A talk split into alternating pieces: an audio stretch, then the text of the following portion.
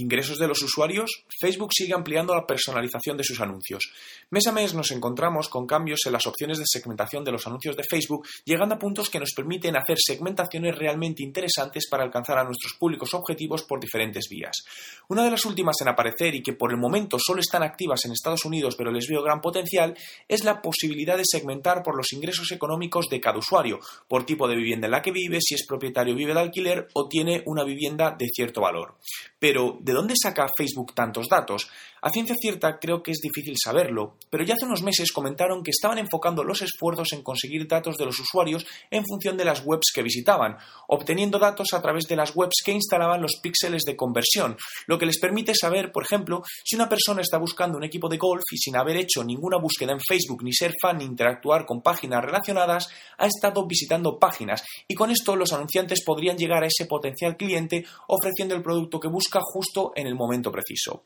Dicho de otro modo, es utilizar el historial de navegación de los ordenadores y smartphones de los usuarios para segmentar por intereses.